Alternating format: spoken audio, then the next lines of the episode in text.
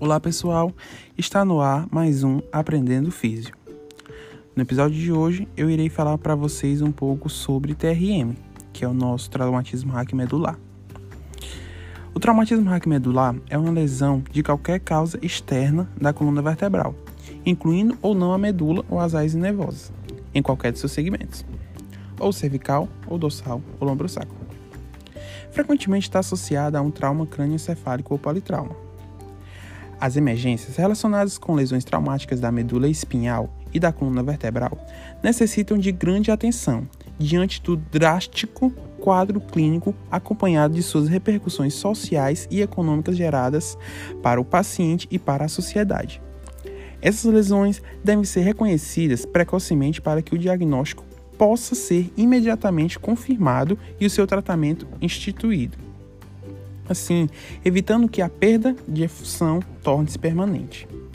Os dados mais importantes para a suspeição de uma emergência raquimedular vêm da história e do exame clínico.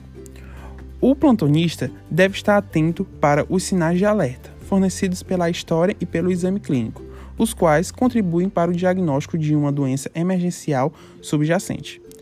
Os exames laboratoriais e radiológicos simples podem contribuir, a tomografia computadorizada e a ressonância magnética da coluna vertebral podem definir a anatomia, apresentando, contudo, elevados custos e altos índices de exames falsos positivos.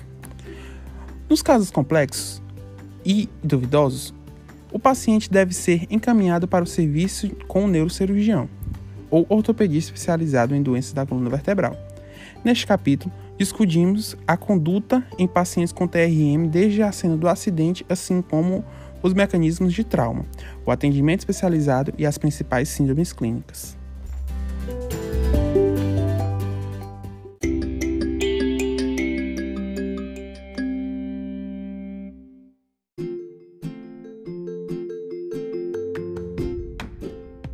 Então, pessoal, nessa segunda parte do episódio eu vou citar alguns tópicos importantes que de devem ser observados.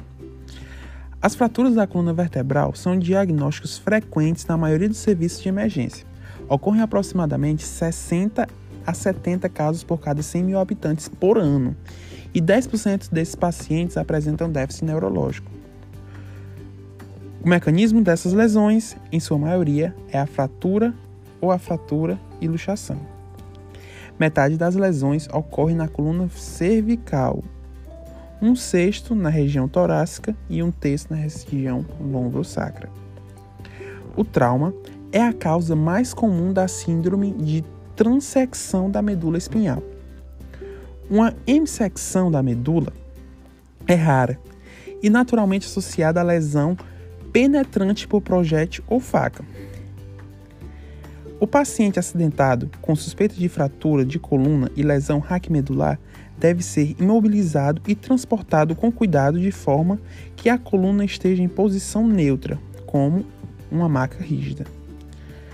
A imobilização cervical é obtida pelo uso do colar ou então de colchões de areia, com a cabeça fixada na maca e com a fita adesiva.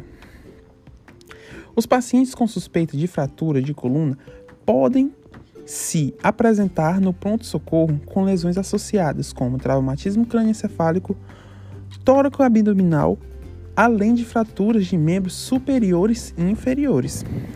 A prioridade no atendimento é dada aos cuidados ventilatórios, desobstrução de vias aéreas e reposição de volume e ou estancamento de grandes hemorragias, mas não deve ser negligenciada a proteção da coluna até que tenha sido afastada a lesão desta.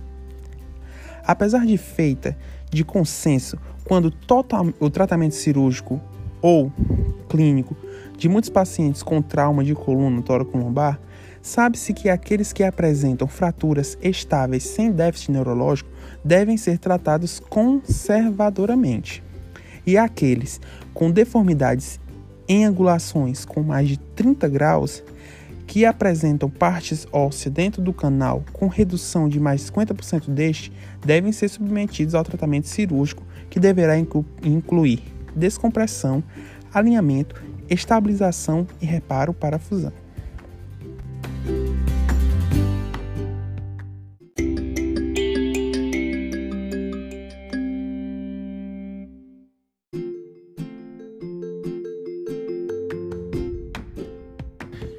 Então, pessoal, por último e não menos importante, vou falar do papel do fisioterapeuta no tratamento de um paciente com TRM.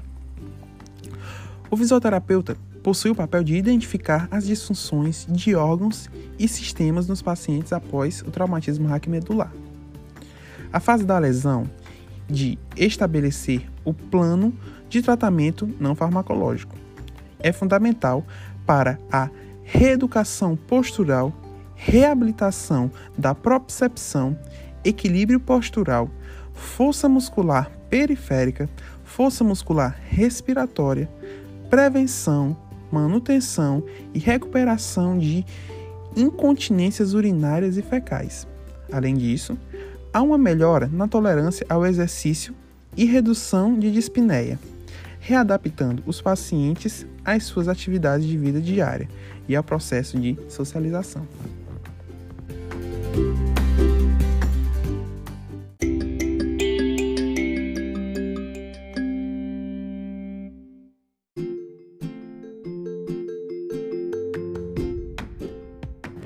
Então, pessoal, meu nome é Fernando Davi e esse foi mais um Aprendendo Físio.